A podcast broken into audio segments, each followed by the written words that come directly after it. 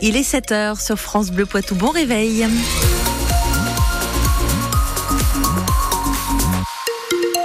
Prudence au brouillard ce matin dans nos deux départements. Ensuite, c'est un ciel bien gris toute la journée avec toujours de la douceur. Les informations présentées par Théo Cobel. La famille d'Erwan dénonce la réouverture de la discothèque La Morinière. Ah oui, à Montcoutan-sur-Sèvre, là où ce jeune homme de 18 ans a été vu pour la dernière fois le 11 février dernier. Établissement qui vient d'annoncer une réouverture le week-end prochain. Inadmissible et incompréhensible pour Karine, la belle-mère d'Erwan.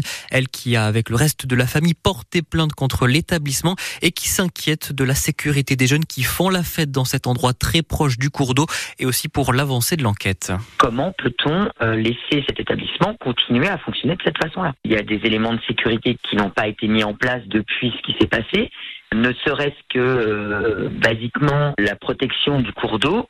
C'est quelque chose qui nous paraît complètement euh, édifiant parce que on attend quoi? Qu'il y ait un nouveau drame, qu'il y ait quelque chose d'autre euh, dans une configuration telle que les lieux le, présentent. On n'attend pas qu'il y ait des drames euh, à répétition pour faire quelque chose.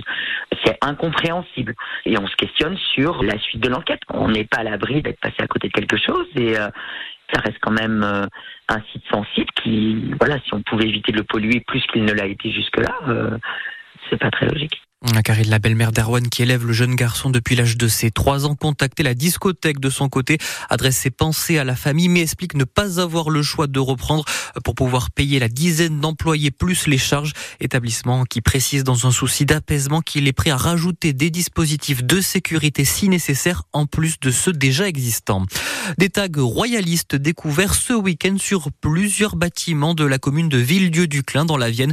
La maire a décidé de porter plainte, elle qui n'imaginait pas voir un jour des tags d'extrême droite sur les murs de sa commune. L'édile qui appelle à prendre conscience de cette bêtise environnante et de la montée des extrêmes. Un an de prison ferme pour l'incendiaire de Toire pour celui qui avait dans la nuit du 26 au 27 décembre dernier incendié 25 véhicules dans les rues de la ville. Le jeune homme de 18 a été jugé hier par le tribunal correctionnel de Niort et lors de l'audience, plusieurs victimes ont assisté au débat euh, comme ce Toircé qui va pouvoir enfin être indemnisé. Même si là, il, a, il y a une version, moi je m'y attendais pas, hein, il y a une version un peu différente puisqu'il a, là, il a dit qu'il n'était pas seul, peut-être. Mais en attendant, euh, c'est important qu'il y ait une condamnation parce que même s'il n'était pas seul, il est responsable de toute façon. Et puis, ben, je suis content parce que quelque part, c'est quand même, ça reconnaît le, préjudice, notamment moral, euh, que j'ai pu avoir parce que c'était un moment quand même, un moment de fête, donc un moment compliqué sans compter tout le, toutes les démarches par la suite. Toutes les démarches à faire, y compris, bah, y compris carte grise. C'est juste fini. Et on est en février. vous voyez, pendant un mois et demi, euh, voilà, moralement, on est euh, forcément euh, là-dedans. Il faut trouver un véhicule. Et puis, sans compter les, les niveaux professionnels, ce que ça peut aussi engendrer. Il a fallu très vite que je trouve quelqu'un qui me prête un véhicule. Et à la barre, le prévenu lui a évoqué pour la première fois ne pas avoir agi seul sans convaincre les juges. Euh, condamné donc à deux ans de prison, dont un avec sursis. On vous a mis toutes ces informations sur francebleu.fr. Emmanuel Macron reçoit les syndicats agricoles ce mardi. Oui, après la Confédération paysanne et la coordination rurale, il échangera cet après-midi avec les représentants d'EGIA et de la FNSEA pour tenter de calmer la colère à quatre jours du Salon de l'agriculture. Et alors que les actions reprennent sur le terrain, demain c'est Gabriel Attal, le Premier ministre, qui doit faire de de nouvelles annonces à destination du monde agricole. Il va falloir bientôt mettre la main au porte-monnaie pour suivre une formation. Le gouvernement veut faire participer à hauteur de 10% tout programme suivi via le compte personnel de formation.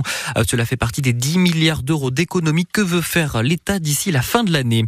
Et puis, va-t-on bientôt devoir repasser son permis tous les 15 ans? En tout cas, un projet de loi européen prévoit une visite obligatoire pour le conserver. L'objectif du texte est de diviser par deux le nombre de morts en Europe d'ici 2030, qui s'élève actuellement 20 000 par an.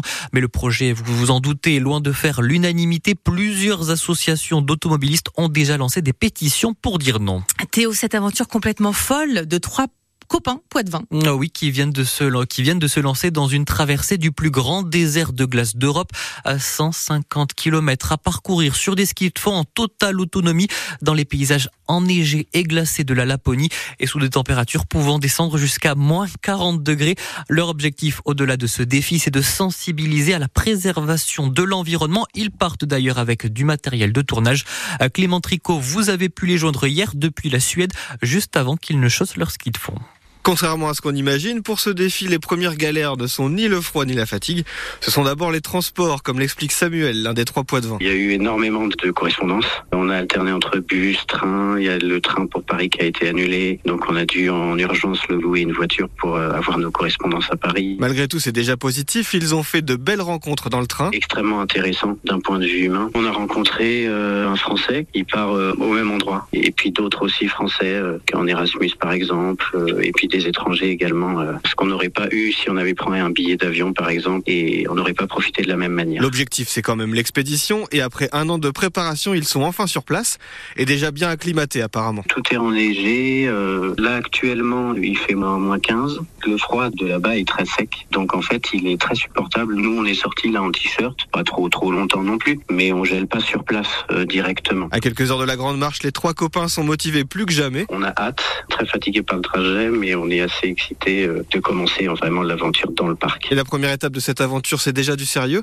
avec la traversée d'un lac gelé sur 11 km. Un reportage de Clément Tricot et l'expédition doit durer 15 jours. On peut suivre leur avancée via les réseaux sociaux et leur page au bout du monde. Et puis, on a jusqu'au 8 mars pour voter pour notre village préféré. La liste des 14 sélectionnés pour l'édition 2024 de la célèbre émission a été dévoilée hier. Et malheur, erreur majeure de la production, aucune commune du Poitou n'est représentée cette année.